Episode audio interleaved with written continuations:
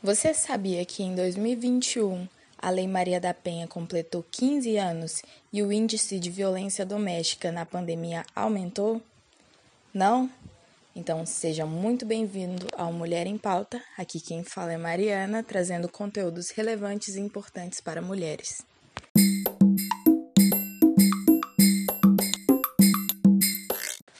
Com a pandemia da Covid-19, o isolamento social fez com que cada vez mais mulheres tivessem que conviver com seus agressores. Em um levantamento realizado pelo Datafolha, mostra que os índices de violência dentro de casa passaram de 42% para 48,8%. Em agosto, a lei que coíbe e previne a violência doméstica e familiar contra a mulher completa 15 anos. Isso mesmo, a Lei Maria da Penha.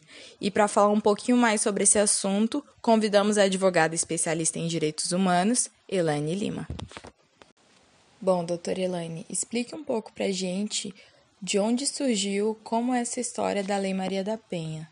A Lei Maria da Penha teve seu marco inicial no ano de 1983. A farmacêutica Maria da Penha sofria diversas agressões por parte de seu companheiro.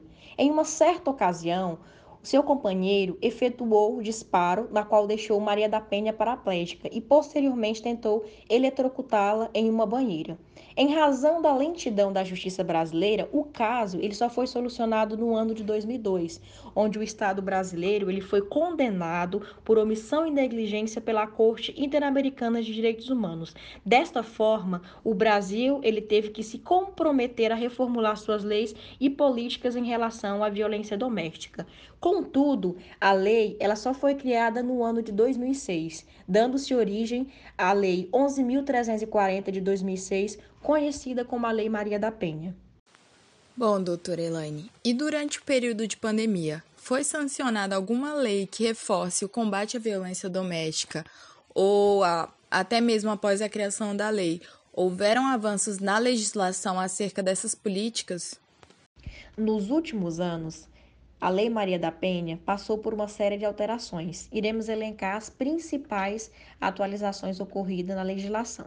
No ano de 2017, foi oportunizado o direito da mulher ser atendida por uma servidora do sexo feminino, na qual a mulher que for vítima de violência doméstica, ela vai, ela vai ter um ambiente confortável para relatar o ocorrido a uma, a uma servidora do sexo feminino, na qual estará disposta a ouvir e relatar o ocorrido. A atualização da Lei Maria da Penha, desde a sua criação até o presente momento, ela trouxe é, diversos pontos que são importantes, né? diversos pontos que foram é, sendo modulados e modificados é, na própria vigência da lei, em que a sociedade ela passou a entender que aquelas situações se configuravam como violência doméstica e familiar contra a mulher. Uma situação muito importante pontuar é a criação da Lei 13.871 de 2009, na qual impõe ao agressor a obrigação de ressarcir os custos de serviço de saúde e dispositivo de segurança nos casos de violência contra a mulher. Ou seja, os agressores de mulheres, eles terão que ressarcir o SUS, o Estado, por, por, devido aos gastos com as vítimas. Durante o período de pandemia, foi sancionada a Lei 14.188, de 2021, na qual foi incluído o dispositivo do artigo 147b no Código Penal, né? Menciona que causar dano que prejudique, que perturbe, em que ocorra chantagem, humilhação, constrangimento, a limitação do direito de ir e vir, prejuízo à saúde, prejuízo e dano psicológico e, na sua autodeterminação, impõe a reclusão de seis meses a dois anos. Ou seja, foi incluído mais uma tipificação na qual inclui o dano emocional à mulher, que também é uma forma de violência doméstica trazida no dispositivo da Lei Maria da Penha. Bom, doutora Elaine, explique um pouco para gente de onde surgiu, como essa história da Lei Maria da Penha. E para deixar mais do que claro, a senhora poderia explicar um pouco qual é o objetivo da Lei Maria da Penha? A finalidade da Lei Maria da Penha é coibir e prevenir a violência doméstica e familiar contra a mulher. Dessa mesma forma, deverá ocorrer a assistência à mulher que fora vítima de violência doméstica. E essa foi a participação da nossa advogada especialista em direitos humanos, Elaine Lima.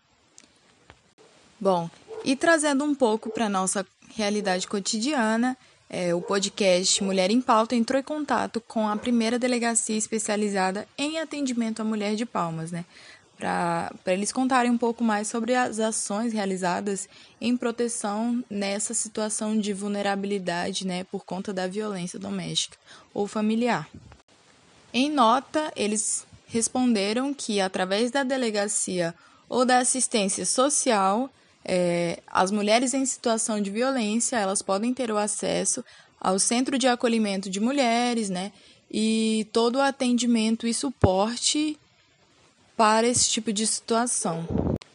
E esse foi o primeiro episódio do nosso podcast Mulher em Pauta. Muito obrigada para você que escutou até aqui e até o próximo.